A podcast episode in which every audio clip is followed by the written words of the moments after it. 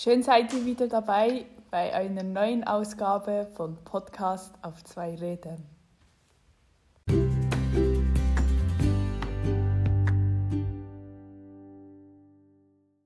Wir behandeln heute das Thema E-Bike bei uns im Studio und äh, bei mir sind Karin und Manuel. Herzlich willkommen. Ähm, Karin ist bereits Besitzerin eines E-Bikes und Manuel hat sich das Ganze schon einmal angeschaut, aber ist da noch nicht ganz so sicher. Karin, was hat sich in deinem Alltag verändert, seit du ein E-Bike besitzt? Ja, ich habe ja ein E-Bike vor allem für den Arbeitsweg gekauft und ähm, dafür brauche ich es im Moment nicht, weil ich im Homeoffice arbeite. Aber sonst ist natürlich der Vorteil, ähm, dass man nicht so verschwitzt am Ziel ankommt, weil man eben eine Unterstützung hat beim Pedalen. Und ich nutze jetzt mein E-Bike auch oft als Ersatz für das Auto. Wenn ich zum Beispiel den Großeinkauf mache, ähm, ich habe ein Körbchen auf dem Gepäckträger und da kann ich schon ziemlich viele Sachen reinpacken. Manuel, hast du auch schon mit dem Gedanken gespielt, ein E-Bike zu kaufen?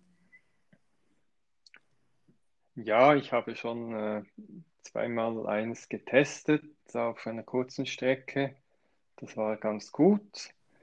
Aber ähm, jetzt für meinen Arbeitsweg, der ist gut drei Kilometer lang oder respektive drei Kilometer kurz, da ähm, bin ich eigentlich mit meinem normalen Fahrrad ohne Elektroantrieb ganz äh, zufrieden. Ich ähm, habe das Gefühl, dass ich gar nicht so viel äh, länger unterwegs bin als die E-Bike-Fahrer, weil es hat sowieso alle paar hundert Meter eine Ampel und ich bin einer, der äh, bei der Ampel anhält. Nicht wie einige andere, aber ich mache das wirklich. Und ähm, darum bis jetzt ähm, habe ich, äh, hab ich noch keins gekauft, weil ich einfach das Gefühl habe, es bringt mir gar nicht viel.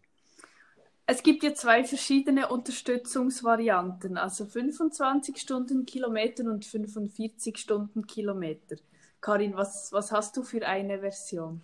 Ja, ich habe die 45er Version, weil ich, als ich das E-Bike gekauft habe, dachte, wenn schon, denn schon.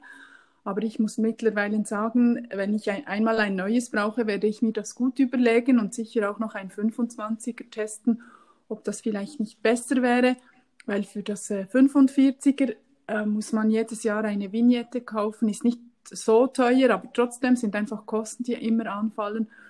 Und dann ist es auch so, dass wenn man durch die Stadt fährt ähm, und auf dem Velostreifen fährt und dann einen äh, normalen Velofahrer vor sich hat, und äh, links überholen einem immer Autos, dann kann man eigentlich das, äh, die Möglichkeit ähm, oder die Power, die das 45er E-Bike bietet, gar nicht so gut ausschöpfen. Mhm.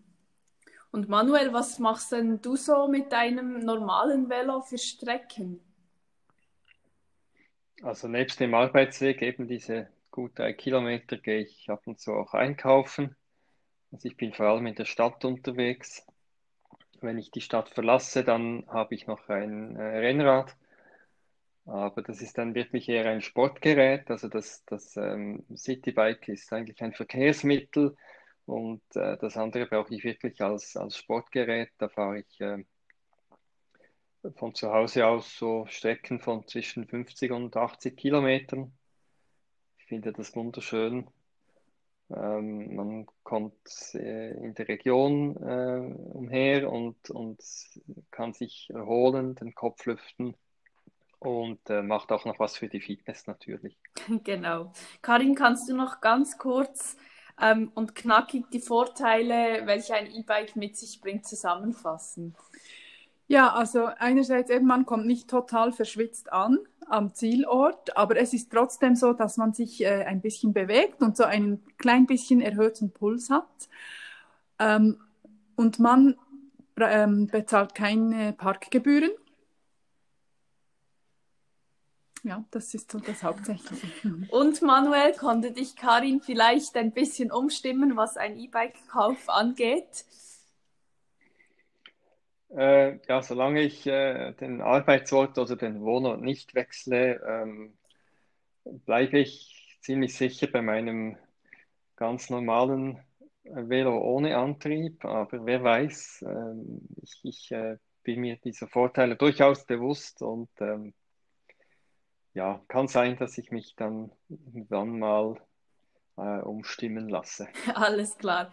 Vielen Dank für euren Beitrag und äh, wir hören uns nächste Woche wieder mit einem neuen Thema zu E-Bike, ja oder nein.